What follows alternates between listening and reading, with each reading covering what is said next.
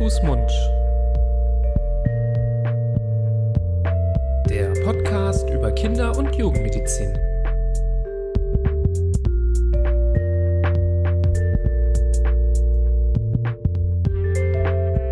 So, ihr Lieben, hallo und herzlich willkommen zu einer neuen Folge von Hand, Fuß, Mund, eurem Podcast über Kinder- und Jugendmedizin. Es begrüßen euch wie immer eure beiden Hosts. Ich bin Nibras, an meiner Seite der liebe Florian. Hallo, lieber Florian. Hallo, Nibras. Schön, dass du da bist. Ebenso.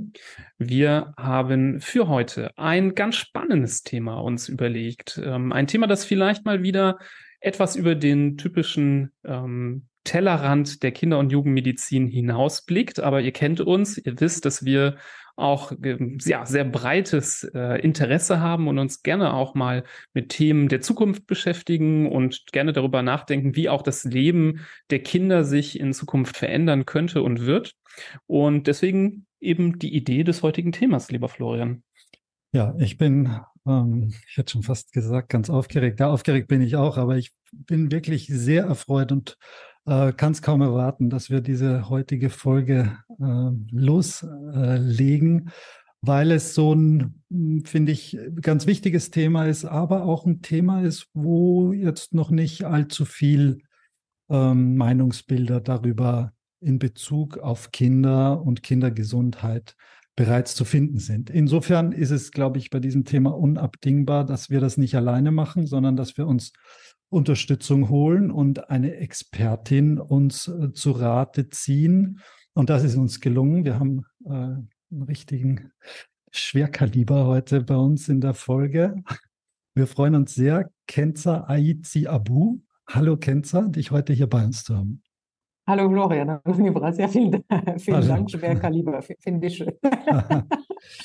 Ja, ähm, Kenzer, du, ähm, ich versuche mal ein paar wenigen Worten zusammenzufassen, was wir so über dich wissen und vielleicht kannst du dann ein bisschen konkreter darüber erzählen, was dich ähm, dazu prädestiniert, heute zu diesem Thema mit uns zu sprechen. Du ähm, hast Elektrotechnik und Telekommunikation studiert an diversen Standorten dieser Welt. Also ich glaube, deine Studienorte, die lassen sich kaum an einer Hand abzählen ähm, bist eine wahre Expertin, was das Thema künstliche Intelligenz angeht. Setzt dich sehr aber auch für Diversität im Bereich der Technik ein, auch für Female Empowerment. Und ein Satz, der mir auf deiner Homepage ganz besonders ins Auge gesprungen ist und den ich ganz toll finde, ist, du siehst dich selbst als Bindeglied zwischen emotionaler und künstlicher Intelligenz. Das finde ich ein ganz tollen Ansatz und vielversprechenden Ansatz. Vielleicht kannst du uns noch ein bisschen was darüber erzählen, was deine Wirkbereiche sind, wo du dich selbst äh, siehst und was dich ja zu so einem Profi auf, diesem Gebiet macht.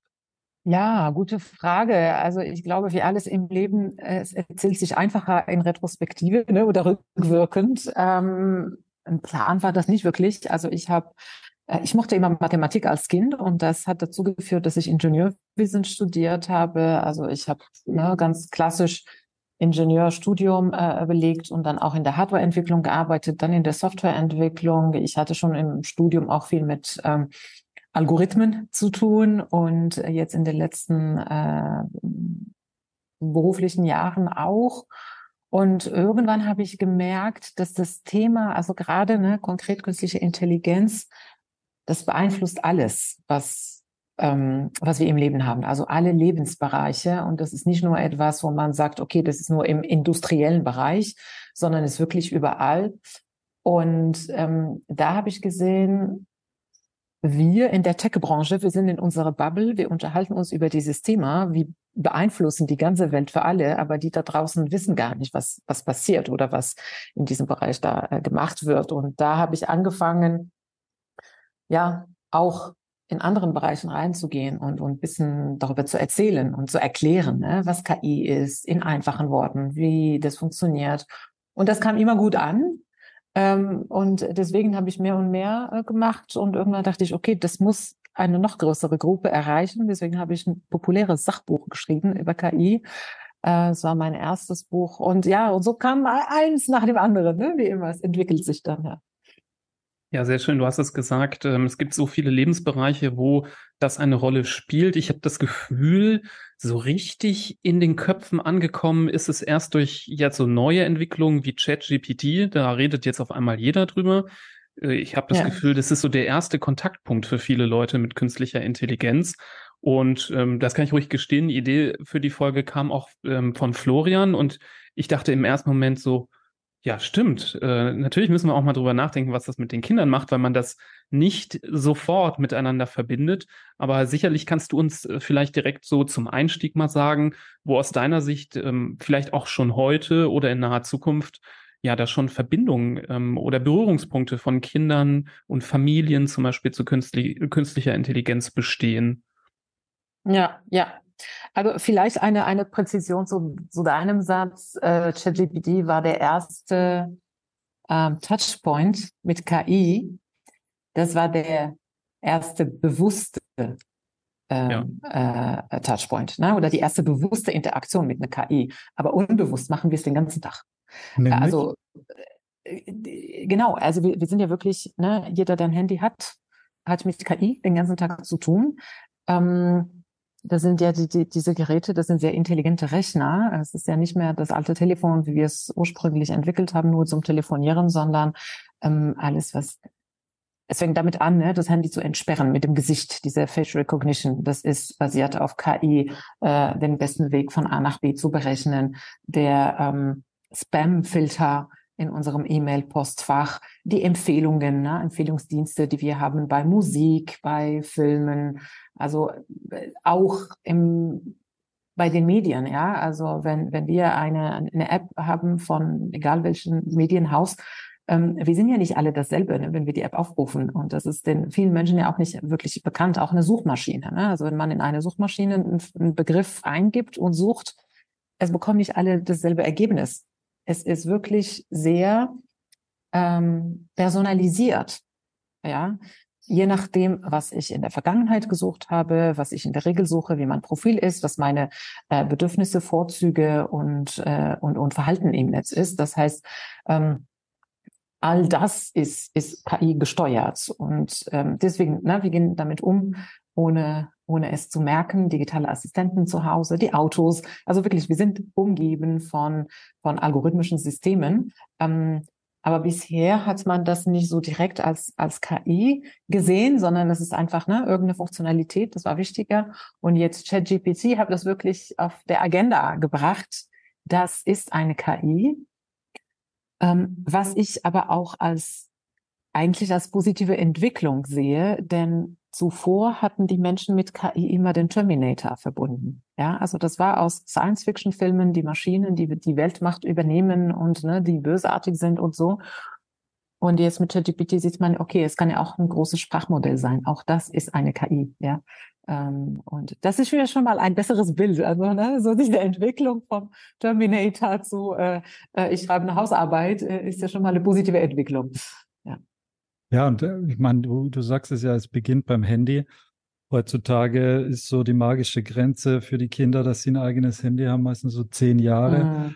Also sie kommen einfach schon in frühester Jugend und einfach in der Kindheit auch jetzt schon damit in Berührung. Und ich glaube, deswegen ist es höchst an der Zeit, darüber zu sprechen, was wir tun können, um damit die Kinder, unsere Kinder damit umgehen können, was wir tun müssen, damit die Sorgfalt auf allen, bei allen Beteiligten adäquat ist und was man vielleicht auch, wovor man sich selbst oder vielleicht auch unsere Kinder schützen müsste oder muss, weiß ich nicht. Da kommen wir heute sicher auch noch darauf zu sprechen, ähm, weil die, die Entwicklung ist ja rasant. Das, wir, wir sind mittendrin in den Anfängen irgendwie, aber es wird ja wahrscheinlich Schlag auf Schlag gehen in den nächsten wenigen Jahren, was diese Möglichkeiten mhm. angeht.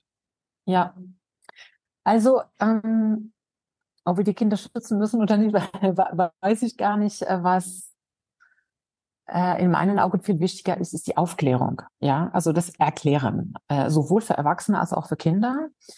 Ähm, ich würde fast sagen, für, für Erwachsene noch mehr.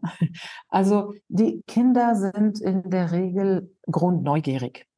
Ja, und, und sie nehmen die Sachen eher spielerisch äh, an und und probieren. Sie haben es keine, sie haben keine Berührungsängste im Gegensatz zu Erwachsenen. Ne? So bei Erwachsenen ist es etwas Neues, es ist oh, ne, so eher Abstand halten.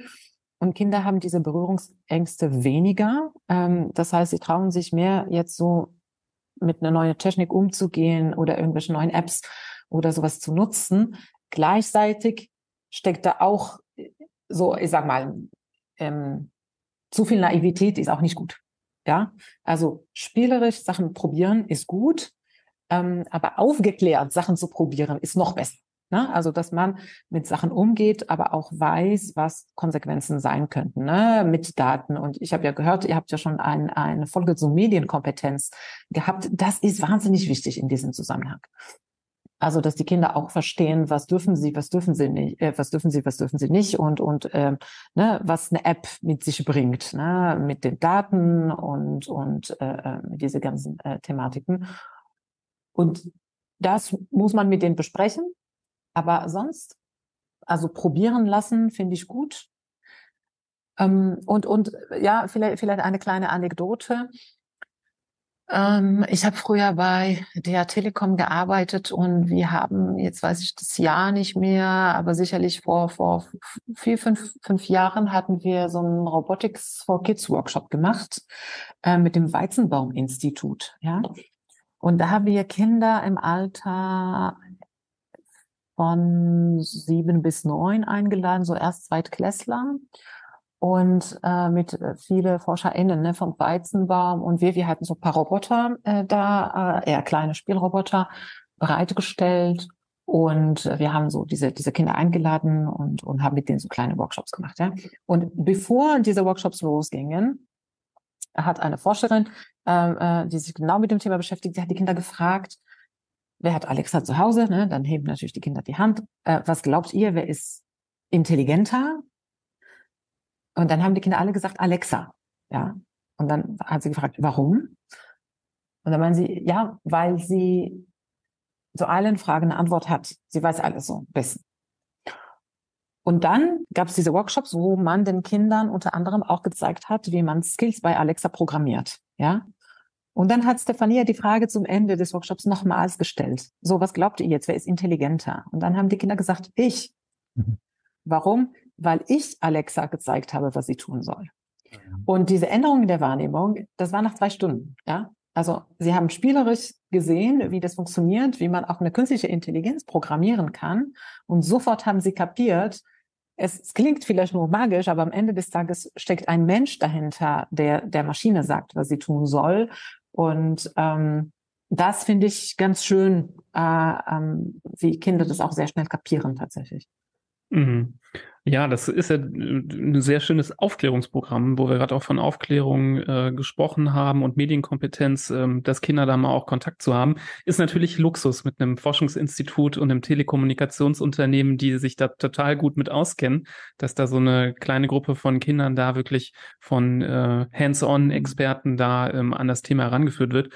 Ähm, als wir über Medienkompetenz gesprochen haben, wir schon gedacht, naja, die ganzen Eltern, die ihre Kinder schulen sollen oder die Lehrer, die müssen ja selber erstmal die Thematik mit Medien, mit sozialen Medien gut verstanden haben. Wenn wir jetzt dann noch die künstliche Intelligenz oben drauf packen, dann wird es immer komplexer und dann macht man sich auch immer mehr Sorgen, dass ähm, ja die äh, Leute auch nicht immer ausreichend qualifiziert vielleicht sind, um da zu diesen Themen ähm, gut aufzuklären. Also das ist wahrscheinlich ein Punkt, wo wir ähm, ja nochmal ansetzen müssen. Aber ich wollte vielleicht erstmal mhm. über die die Chancen sprechen, die es für Kinder gibt. Und mir, mir fällt dann, oder ich denke direkt so an den Bildungssektor, wenn künstliche Intelligenz ins Spiel kommt, ob dann nicht künstliche Intelligenz irgendwie ähm, zunehmend auch in Zukunft in der Schule oder bei der Bildung der Kinder eine Rolle spielen könnte. Ist das ein Thema? Weißt du das schon, ob das immer mehr auch ähm, Einzug findet in diesen Bildungsbereich? Mhm. Ähm, ähm, man hört ja immer nur, ja, jetzt kann man seine Hausarbeit davon schreiben lassen im negativen Sinne. Das ist auch das, wovor genau, wahrscheinlich ja, viele ja. Eltern so die Angst haben. Ähm, wir wollen aber natürlich nicht nur ja, die, nicht die nur die Lehrkräfte, glaube ich. Ja, oder die, die Lehrkräfte auch. Die, die Lehrkräfte genau. auch, wobei, glaube ich, jetzt schon die Witze losgehen, dass die Lehrkräfte einfach ähm, die künstliche Intelligenz das korrigieren lassen, anstatt das selber zu machen. Das wird mittlerweile auch schon äh, ähm, überlegt, ja, genau, wer, genau. Wer, wer, da eigentlich davon mehr davon profitiert. Hm. Also ähm, ähm, es ist, also es ist definitiv ein Thema, ja. Wie kann KI in der Bildung helfen? Ich meine auch, auch hier nicht nur in der Bildung, sondern überall. KI ist ein Werkzeug. Ja, es ist kein Allerheilmittel. Äh, das heißt, es ist nicht, okay, wir nutzen KI und ein Problem gelöst, sondern ganz im Gegenteil, man muss genau schauen, wo sind die Herausforderungen in der Bildung? Ne? Wo muss man, muss man sich ein bisschen Hilfe äh, beschaffen, die man heute nicht hat? Und dann erst fragen, wie könnte diese Technologie nutzen? Oder kommt diese Technologie überhaupt in Frage? Hilft sie oder, oder gar nicht?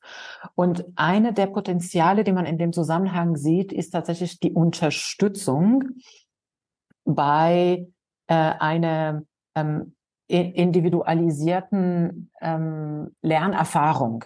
Ja, also wir haben ja das Thema, dass die Klassen überfüllt sind, dass wir wenige Lehrkräfte haben ähm, in Deutschland und deswegen können die Lehrkräfte jetzt nicht einzeln auf einzelne Bedürfnisse eingehen. Ne? Das Curriculum ist ja auch vollgepackt und sie müssen äh, ne, von Anfang bis Ende des äh, Schuljahres all das den Kindern beibringen und schnell, schnell, schnell, weil ne, wird wird ja vorgegeben und die Kinder lernen aber in verschiedenen Geschwindigkeiten und es gibt Kinder, die ne, Stärken haben in Mathe, andere dafür in Deutsch oder andere in, in, weiß ich nicht, Biologie, ja. Und dann hat man diese Unterschiede in eine Klasse, wo Kinder sich langweilen und andere überfordert sind. Und das ist da, wo man, ne, ähm, wo Technologie helfen kann. Ich sag mal, wenn, wenn man ein iPad hat oder egal welches Gerät, wo die Übungen, die gemacht werden, nicht für alle Kinder gleich sind, sondern passend zu dem Niveau des Kindes und zu der Lerngeschwindigkeit. Ja, weil auch hier gibt es Kinder, die schneller lernen und Kinder, die ein bisschen langsamer. Und wenn man dadurch so einen individualisierten Lehrplan, Lernplan haben kann oder Übungsplan und dann auch bei der Bewertung der Leistung, ne, also bei der Benotung, auch hier eine Prüfung, dieselbe Prüfung für alle bringt, würde auch nichts bringen.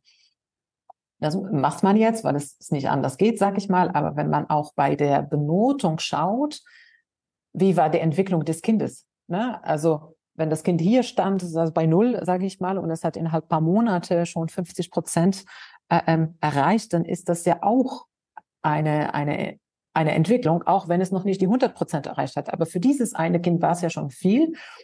Ähm, das bedeutet aber wiederum, dass das komplette Bildungssystem sich eigentlich neu ähm, äh, ähm, oder neu erfunden werden muss, weil ne, diese Prüfungen, die jetzt Standard sind, ähm, äh, die haben ja sozusagen auch ein Ziel, ja, also eigentlich eher filtern und aussieben äh, äh, von Kindern. Und das passt dann nicht mehr in diesem Zusammenhang, ne? weil wir wollen ja hier nicht mehr filtern oder aussieben. Wir haben eher das Problem Fachkräftemangel und wir haben eine, eine, eine demografische äh, Entwicklung in Deutschland. Also sind eigentlich weniger Kinder als, als wir Arbeitskräfte brauchen. Von daher sind wir besser beraten, wenn wir es schaffen, die Stärken jedes Kindes zu erkennen und zu fördern, damit sie sich in diese Richtung hin entwickeln und nicht standardisiert ähm, ne, einen Schnitt irgendwo machen und, und, und aussieben. Also oh, wo soll ich anfangen, wo soll ich aufhören? Aber du hast, glaube ich, wirklich ganz super Anfang gemacht, auf jeden Fall, weil ich fand das Beispiel, was du gebracht hast, ein tolles Beispiel, wie KI Kindern sehr gut helfen kann.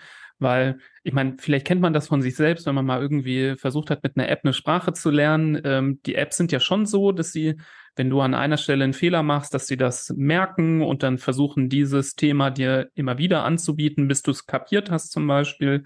Ähm, das ist ja in der Klasse mit 30 Kindern, wo nur ein Lehrer alle 30 Kinder bedient, eben nicht möglich. Ähm, da kannst du nicht, genau, wie ja. du richtig gesagt hast, auf diese individuellen Punkte eingehen. Ähm, bevor jetzt alle Lehrer aufschreien und sagen, äh, macht uns nicht schlecht, so ist das auch nicht gemeint. Also ich weiß, dass viele Lehrer sich extrem viel Mühe geben und auch Überstunden ja, machen, ja, um äh, das bestmöglich hinzukriegen. Aber so individuell wie ein Programm, was auf ein Kind eingeht, eine künstliche Intelligenz, ähm, so wird's nicht, äh, nicht ganz ähm, abbildbar. Und das ist ja auch was Schönes und auch vielleicht was Entlastendes ähm, für eine Lehrkraft, wenn man weiß, dass man sowas unterstützend noch mit einbringen kann. Das, ähm, das ist genau der Punkt, ist diese Unterstützung. Ne? Also um Gottes Willen, eigentlich sagen wir ja genau das, das, dass die Lehrkräfte das gar nicht schaffen können. Also wir können das von ihnen gar nicht erwarten. Ja? Bei den großen Klassen kann man ja gar nicht erwarten, dass sie individuell äh, auf, auf, auf jede Bedürfnisse äh, eingehen können. Aber das ist als Unterstützung. Die Lehrkräfte sind ja am Ende des Tages doch die besten Pädagogen, ne? die, die wissen, was, was die Kinder brauchen, um sich weiter zu entwickeln.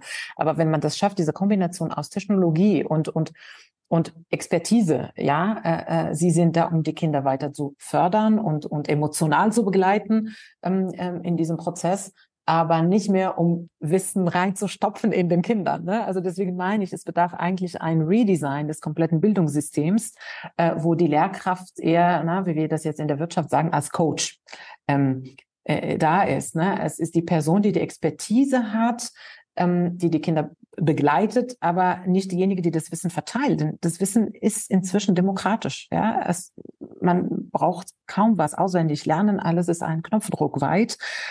Aber aus Informationen Wissen zu extrahieren, ist die heutige Kunst. Mhm. Ne? Also mit den Kindern gemeinsam zu schauen, okay, wenn man dieses eine Thema bearbeiten möchte, dann kann man auch, und das knüpft auch auf den Punkt, was du erwähnt hast, die, ähm, die Lehrkräfte müssen auch geschult werden. Ja und nein. Ja, also auch hier, wir wollen die Leute ja nicht überfordern, dass sie jetzt plötzlich von allen Themen was wissen. Ne? Ich war ja auch oft, ja, auch Steuererklärung müssen die Kinder in der Schule lernen. Schwachsinn. Also ähm, die Lehrkräfte werden, wird man wahrscheinlich nicht so schnell in KI schulen können.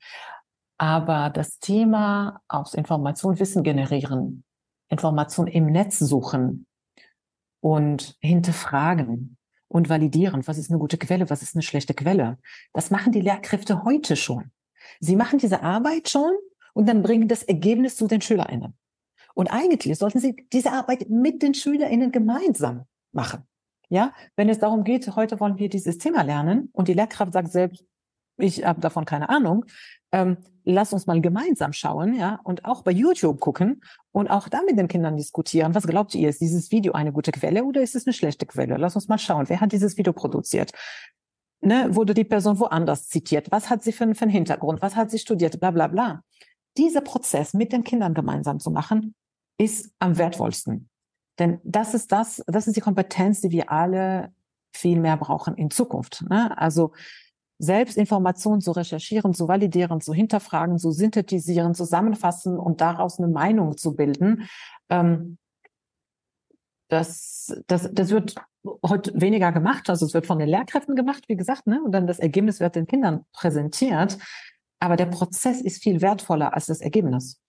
Hm. Ja, kann ich dir nur zu 100 Prozent zustimmen, dass das auf dem Weg bis dahin ist ja heutzutage eigentlich ein Kinderspiel. Also in der Suchmaschine was zu suchen und ein Ergebnis zu finden, das ist seit Jahren oder eigentlich Jahrzehnten Standard und ohne Probleme möglich. Mittlerweile kann ich mit wenigen Klicks über diese Suchergebnisse mir ein Essay schreiben lassen. Das ist der nächste Step. Aber das Wichtige ist genau das, was du sagst, nämlich zu dem Punkt zu kommen, um zu sagen, okay, jetzt gibt es diesen Essay über meine Suchergebnisse, aber stimmt das überhaupt, was da drin steht? Kann ich mich darauf verlassen? Mhm. Da, genau, das hat ja. ja jeder jetzt in den letzten Monaten oder viele haben das durchgespielt.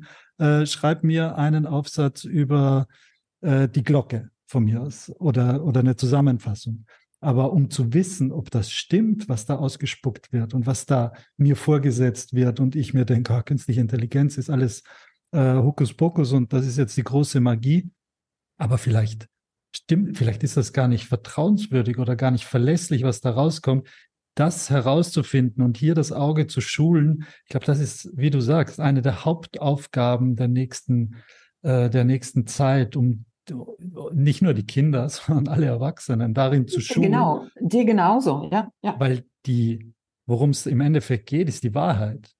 Und wenn die Wahrheit irgendwie ein Punkt ist, den wir nicht mehr herausfinden können und wo wir nicht mehr sagen können, ist wahr oder ist nicht wahr, dann das, das, da sehe ich ein großes ähm, Potenzial für Schwierigkeiten, ehrlich gesagt, wenn wir das nicht hinkriegen. Ja, ja, ist es. Und deswegen, mal, deswegen meinte ich auch, dass dieser Prozess am wichtigsten ist. Denn auch da, ne, wenn, wenn zehn SchülerInnen zusammensitzen in einem Raum und sie haben Computer und sie geben dasselbe ein in die Suchmaschine, werden sie auch feststellen, es kommen nicht dieselben Ergebnisse raus. Ja, auch das ist eine Erfahrung, die für viele Menschen immer noch neu ist. Sie sagen, huh, äh, warum steht bei dir was anderes? Ne? Also der Ranking ist, ist, ist ein anderer. und, und teilweise auch die, die, die Inhalte. Und wenn man das gesehen hat und verstanden hat, dann geht man ein bisschen vorsichtiger mit Informationen um. Ne? Dann glaubt man nicht alles sofort, sondern ähm, man, man muss viel mehr validieren. Und, und da ist man auch weniger Opfer für Fake News, sage ich mal. Ne? Also dieses Bild ähm, mit dem Papst in der in der weißen äh, Rapperjacke äh, habt ihr wahrscheinlich gesehen. Das ging dann viral. Ähm, und dann hat man festgestellt, ja, das wurde durch eine generative KI erzeugt. Äh, das stimmte gar nicht. Ähm, solche Sachen, ne? wenn man nie daran gedacht hat, dass das, was man sieht, vielleicht gar nicht stimmt, ne? dann, dann reagiert man erstmal so, der erste Impuls, oh, oh krass, ne? Äh, der, der Papst hat sowas an und dann kommentiert man leitet es weiter. Und wenn man sagt, äh, eigentlich, eigentlich sehr unwahrscheinlich, ne? und man schaut ein bisschen mehr, dann, dann würde man das auch feststellen, äh, das ist ein Fake. Mhm. Ja, du sprichst da wieder einen Punkt an, vielleicht auch mit der Gefahr, dass wir so ein bisschen springen, aber weil das auch so spannend ist, wo du jetzt auch von Fakes sprichst. Wir haben jetzt, wir haben, glaube ich, mal in irgendeiner Folge mal auch von diesem Dunning-Krüger-Effekt gesprochen, dass man manchmal eine Sache mhm. googelt, mhm. äh, fünf Zahlen liest und dann meint, man ist jetzt Experte, weil man hat ja was nachgelesen. Und ähm, das war vorher schon gefährlich, als, äh, sagen wir mal, ähm, das Risiko von Fakes und sagen wir mal gar nicht von Menschen erzeugten ähm, Inhalten ähm, noch nicht so hoch war, weil das meiste im Internet irgendwer reingeschrieben hat. Natürlich war da auch vieles falsch und nicht die Wahrheit. Aber es besteht ja schon die Sorge, dass durch jetzt künstliche Intelligenz ähm, dann auch noch mehr Fake-Inhalte zum Beispiel sich verbreiten. Du hast jetzt diese Fotos zum Beispiel genannt, die durch so mhm. Bild-KIs erzeugt werden. Ähm, also das auf der einen Seite als Gefahr ähm, und vielleicht noch ein Punkt, auf den wir vielleicht noch eher zu sprechen kommen, was mir so ein bisschen Sorgen macht, wenn jetzt junge Menschen, ich sag mal Kinder und Jugendliche, die manchmal auch noch nicht so richtig verstehen, wo die Grenzen sind und wie man sich auch ähm, ja den Mitmenschen gegenüber gut verhält. Also viele, die heute anständige Menschen sind, ähm, haben vielleicht früher äh, Sachen gemacht als Kinder und Jugendliche, für die man sich nicht unbedingt äh, einen Preis verdient ähm, und haben, war mal vielleicht gemein zu irgendwelchen Mitschülern oder haben einen Witz auf andere Kosten gemacht. Und ich würde mir da Sorgen machen, dass eben solche KIs dazu führen, dass irgendwelche Fake-Bilder von Mitschülern gemacht werden oder von anderen Leuten ähm, in der, im Freundeskreis, die man natürlich dann witzig meint, die für andere aber sehr, sehr verletzend vielleicht auch sein können. Mhm, ähm, was mhm. hingeht heutzutage mittlerweile zu ähm, ja auch äh, fast nahezu perfekten Stimmimitationen, dass du ähm, mit der Stimme des anderen, ja. ähm, ohne dass er überhaupt zustimmen muss, sondern du brauchst nur ein bisschen Tonmaterial, dann irgendwie was nachmachen kannst und so. Ähm, erreichen wir damit auch ein neues Gefahrenlevel, so dieses Cybermobbings, ähm, was möglich ist, was früher vielleicht äh, deutlich mehr Aufwand gebrauchte und irgendwelche Skills bei Photoshop ähm, und heute immer leichter mhm. wird? Ähm, definitiv. Äh, ja, also äh, hier, das kann man ja gar nicht leugnen. Also auch hier ist KI ein Werkzeug. Ne? Also die KI macht das nicht selbst eigenwillig. Eine KI hat kein Bewusstsein und kein Wille, sondern es steckt immer ein Mensch dahinter, der dieses Werkzeug für diesen einen Zweck nutzt. Und ja, die Technologie äh, wird immer einfacher in der Anwendung und kann immer krassere Sachen machen. Ähm, und äh, klar, wenn äh, wenn jemand das ähm, böswillig nutzen möchte, dann würde, würde er das tun können. Also ähm, äh, das steht fest. Warum das, ich sag mal, jetzt noch gefährlicher ist als in der analogen Welt, ist auch, weil Menschen in der digitalen Welt anonym agieren können. Das macht das Ganze ein bisschen einfacher.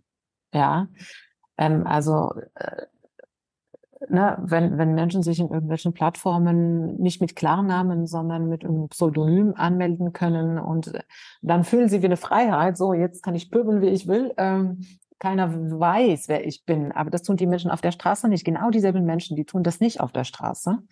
Aber im Netz, es ist halt, diese Anonymität ermöglicht, dass das Schlimmste aus den Menschen rauskommt, leider. Ähm, also die, diese Gefahr ist da. Wie gesagt, das kann man, das kann man nicht leugnen. Umso, umso wichtiger finde ich, dass man auch offen darüber spricht, denn ähm, bei vielen, äh, wahrscheinlich bei Kindern noch mehr als, als bei Erwachsenen, ist dieser digitale Raum, das wird wie, wie getrennt gesehen von, von der reellen Welt. Ja, in vielen Schulen sind, werden ja auch Handys und so verboten. Äh, und damit signalisiert man auch, okay, So, in der Schule passiert das Leben äh, sozusagen und hier sind, sind wir alle da, vor Ort, analog. Und wenn ihr ausgeht, könnt ihr machen, was ihr wollt, so ein bisschen. Ne? Und, und der digitale Raum ist sowieso was anderes und da könnt ihr machen, was ihr wollt. Da gelten keine, keine Gesetze. Also sagt natürlich keiner so direkt, ja. Aber indem man das so krass teilt, äh, teilt oder voneinander trennt, ähm, könnte diesen, dieser Eindruck entstehen. In meinen Augen sollte diese Trennung nicht mehr stattfinden, ne? damit die Kinder verstehen, dass der digitale Raum eigentlich nur eine Erweiterung des Lebens ist, ja, und dass die Gesetze, die im analogen Raum gelten, gelten genauso digital. Also wenn die Kinder im Schulhof sich nicht ähm, schubsen dürfen oder nicht beleidigen dürfen und so, dann dürfen sie es auch nicht im Netz. Ähm, das werden sie aber nicht so verstehen, wenn man sagt, in der Schule sind die Handys verboten. Ne? So, wir gehen hier rein, alle Handys raus und hier lernt ihr eine gute Sozialisierung und da draußen macht ihr was, was ihr wollt. Ähm, natürlich haben die Eltern auch eine Verantwortung. Ne? Auch ihr als Eltern haben eine Verantwortung. Das ist ganz klar. Aber ähm, ich glaube, gerade bei dem Thema brauchen wir alle gemeinsam ähm, oder alle Kräfte, die verfügbar sind, um den Kindern einen verantwortungsvollen Umgang im digitalen Raum beizubringen. Und das kann man nicht nur außerschulisch machen, das muss auch in der Schule stattfinden, äh, zumal es auch nicht alle Eltern, die das leisten können. Ja, also ähm, ähm, dass ich das leisten kann mit meinen Kindern, hat sicherlich auch mit meiner Ausbildung zu tun und dass ich das beruflich jeden Tag mache und großen Bewusstsein darüber habe, aber das sind die wenigsten Menschen. Ja. Hm.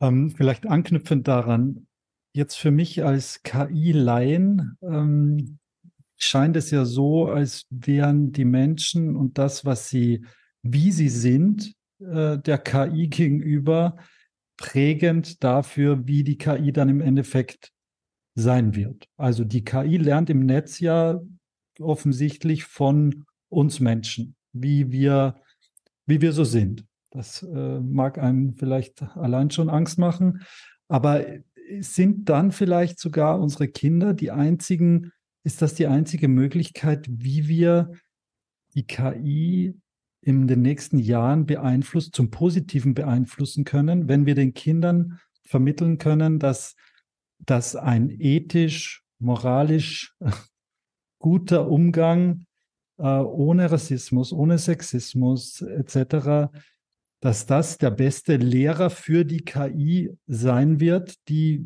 und dann im Endeffekt vielleicht gar kein Terminator rauskommt, sondern wirklich das, was, was glaube ich viele hoffen, nämlich eine Hilfestellung in ganz vielen Lebenslagen für, für ganz viele Menschen?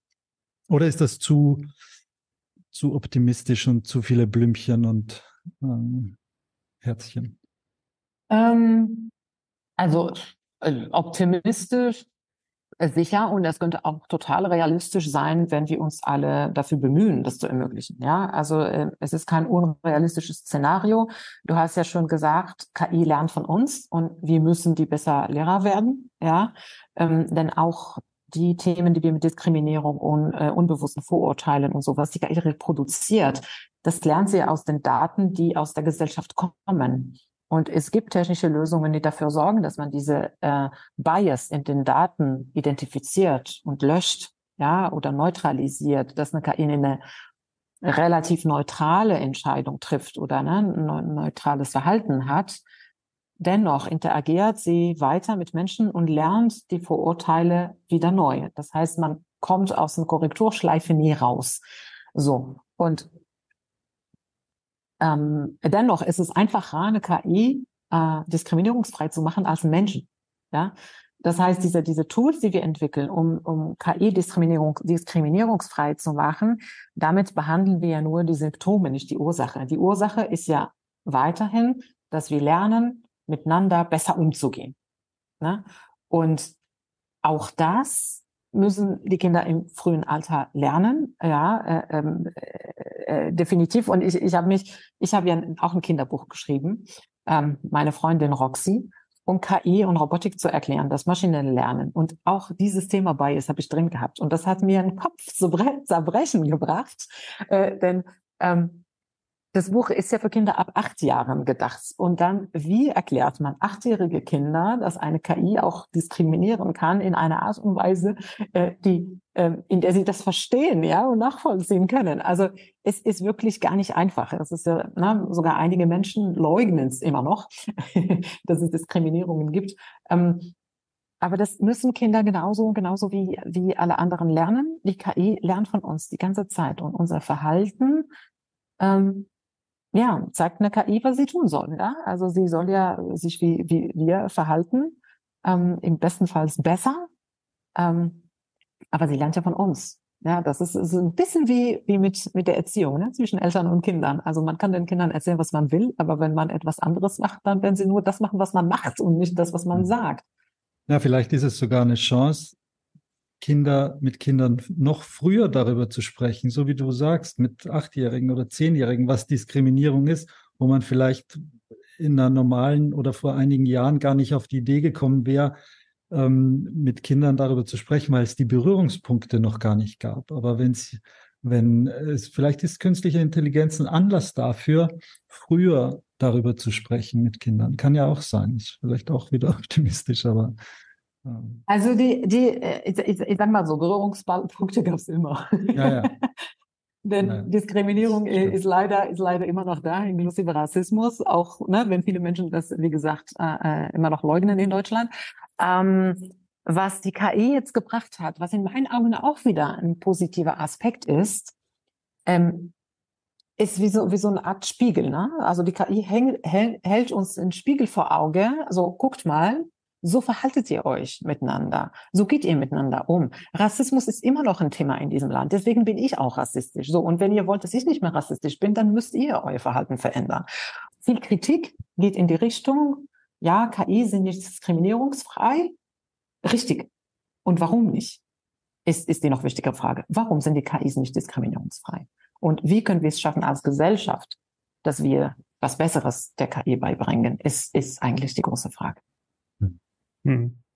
Ja, dann äh, wird, wenn man dann die Kinder fragt, wer ist schlauer, wenn sie äh, gut darüber nachgedacht haben, müssten alle sagen, also die KI auf keinen Fall, weil die ist ja dann nie schlauer als die Gesellschaft selbst, sondern äh, leitet sich davon ja nur ab ähm, als Werkzeug, wie du gesagt hast, und ähm, ist dann wird dann nie nie besser sein, außer sie macht noch mal irgendwie einen anderen Entwicklungsschritt und lernt auch noch äh, Fehler, moralische Fehler zu erkennen. Aber das wird ja äh, klingt erstmal noch äh, nach einer zu harten Aufgabe für eine künstliche Intelligenz. Ähm, und auch dafür braucht es ja eigentlich erstmal einen Kodex, ähm, der nicht so einfach zu definieren ist.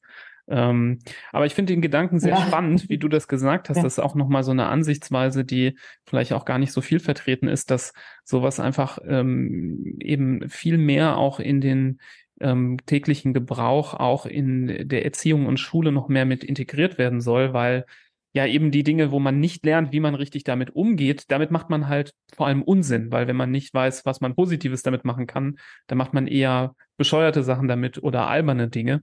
Ähm, wohingegen, wenn man, glaube ich, äh, früh lernt, was man ja Gutes mit einer Sache anstellen kann, mit einem Werkzeug anstellen kann, ähm, äh. desto eher ist man äh, vielleicht dann nicht mehr so interessiert an den blöden Sachen, ähm, an den Quatschsachen, die man damit veranstalten kann, ähm, sondern weiß die positiven Aspekte mehr zu schätzen. Und ähm, ich glaube, wir waren auch vor unserem Gespräch dem Thema gegenüber vielleicht sogar etwas negativer eingestellt und hatten oft so ein bisschen die Ansicht, ja, muss man Kinder jetzt davor schützen? Ich glaube, das ist eine Frage, die sich viele Eltern auch stellen, ähm, so als wäre das was Böses. Du hast es, glaube ich, jetzt auch sehr schön gezeigt, dass es äh, natürlich nicht so ist, dass es was Böses ist, sondern äh, eben etwas ist, was sich von unserem jetzigen Denken irgendwie ableitet und äh, nicht schlimmer ist als das, was wir sowieso schon sind ähm, als Menschen oder Gesellschaft. ähm, ja, das ist ein, äh, gut, das ist, das ist, finde ich, eine schöne Erkenntnis, weil ähm, ich finde, das beruhigt einen ja dann doch, ähm, weil ähm, ja man dann einfach, finde ich, nicht so viel Angst davor haben muss. Aber dennoch wollen wir es ja irgendwie doch noch besser machen. Auf jeden Fall. Ja, ja, und also ne, Marie Curie sagte, sagte damals schon, ähm, äh, nothing in life is to be feared, it's only to be understood. Also nichts im Leben ist zu fürchten, es ist nur zu verstehen. Ja, die Sachen, die wir nicht verstehen, die geben uns Angst. Und in Deutschland noch mehr, also anders. Ähm, deswegen, wenn man ein bisschen was versteht, also mit zunehmendem Verständnis ähm, verschwindet die Angst.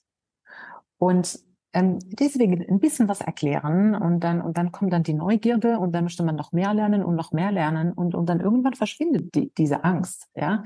Also wie mit den Kindern, ne, wenn sie verstehen, sie können das selbst programmieren. Kinder haben sowieso keine Angst im Umgang mit, mit neuen Sachen, weil, wie gesagt, ne, sie sind grundneugierig.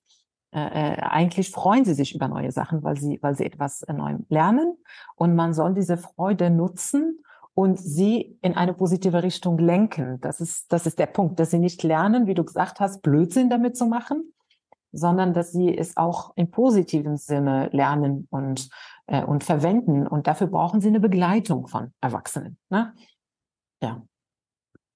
Ja, ich würde noch gern deine Meinung wissen zu einem ähm, Satz, den ich kürzlich gehört habe von einem doch auch recht äh, prominenten KI-Experten, dem, dem Mo Goddard, von der früher bei Google ähm, war, der war vor kurzem in einem Podcast auch über, über künstliche Intelligenz, hat er da gesprochen.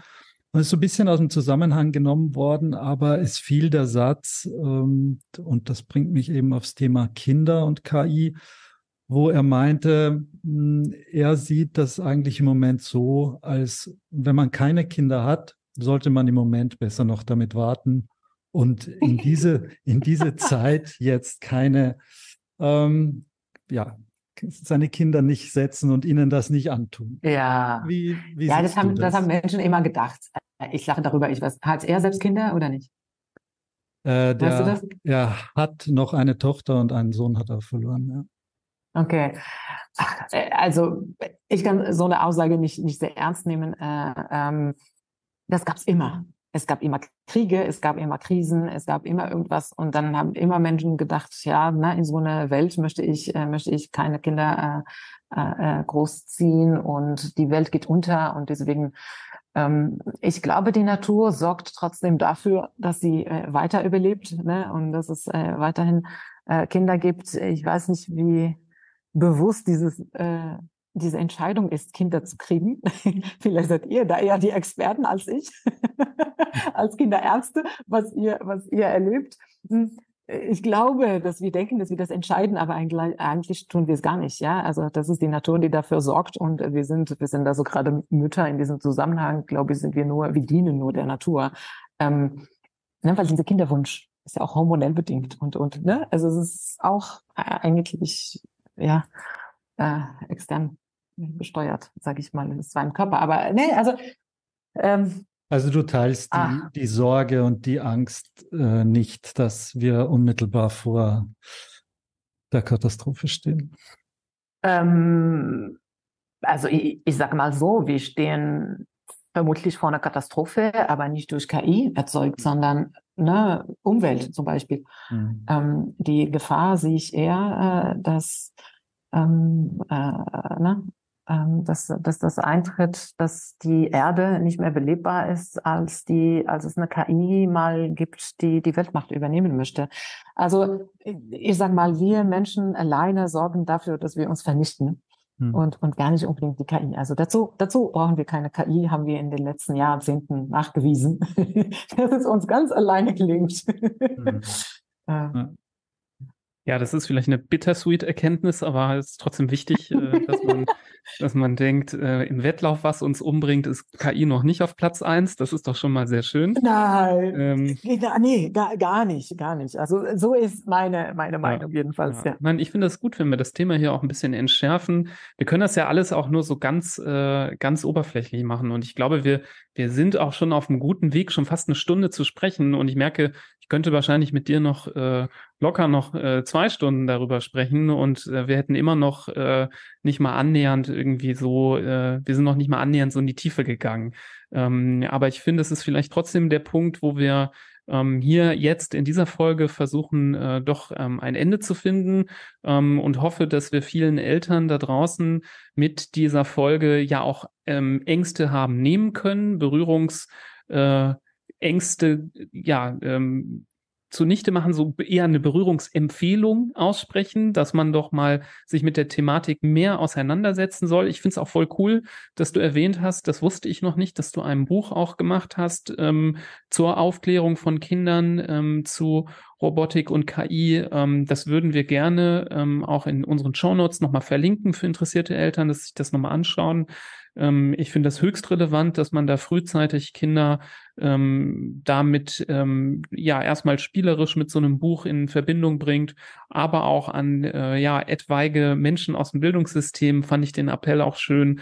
Ähm, ja, Handys äh, verbieten in der Schule ist auch nicht der richtige Weg und macht das Ganze noch ja äh, wenn Feuer immer verboten ist, dann will jeder mit Feuer spielen und ähm, so ist es, glaube ich, auch mit Handys und, und ähm, keiner ähm, kann damit umgehen. Und es nimmt, genau, und es nimmt den Ernst ja. der Sache ja trotzdem auch weg, weil du ja so gesagt hast, dann trennt man irgendwie das Analoge vom Digitalen und nach der Schule, nach dem letzten Gong kannst du ja eh machen, was du willst. Das hast du schön gesagt und das finde ich ist eine schöne Erkenntnis, dass das auch nicht der richtige Weg ist. Ähm, also viele, viele äh, positive ähm, Denkansätze bei diesem Thema und viele negative Gedanken äh, sind jetzt bei mir zu der Thematik verschwunden. Das finde ich, hast du super rüber. Oh, das freut mich. Ja, Deswegen das, danken wir dir äh, vielmals, dass du ähm, heute da warst ähm, und dir die Zeit genommen hast. Ähm, vielleicht gibt, ergibt sich in Zukunft ja auch nochmal ein Thema, wo wir ähm, ja bei dir anschließen können ähm, als Expertin, um darüber zu sprechen. Sehr gerne. Danke euch auch für die, für die Einladung. Super. Da draußen allen, die jetzt zugehört haben, wenn ihr die Folge spannend fandet, ähm, freuen wir uns, wenn ihr die Episode weiterleitet an andere interessierte Eltern. Hört auch mal in die ähm, besprochene Folge über Medienkompetenz rein. Ich finde, die passt thematisch äh, sehr, sehr gut zur heutigen Episode. So als Doppelpack kann man die sich mal gut äh, anhören, die Folgen zusammen, weil das eben Themen sind, die ähm, erzieherisch äh, für viele Eltern in Zukunft immer wichtiger werden und ähm, wo ich finde, dass man sich genauso wie mit der der sexuellen Aufklärung, die ja heutzutage immer mehr zum Glück auch Einhalt ähm, in, den, in den Haushalt, in die Erziehung, in die Aufklärung durch die Eltern findet, ähm, ja, ähm, auch dazugehören sollten in der Zukunft. Ähm, deswegen ähm, da unbedingt mal reinhören. Ähm, wenn ihr noch weitere Themenvorschläge habt oder Feedback zu dieser Episode, meldet euch gerne bei uns über unsere Webseite oder schreibt uns eine Mail. Ja, dann wünschen wir dir, Kenza, einen schönen Tag heute noch und ähm, allen da draußen auch und hoffen, dass wir uns ja bei besser Gesundheit bald wieder hören bei der nächsten Folge Handfußmund. Bis dahin, tschüss. Tschüss.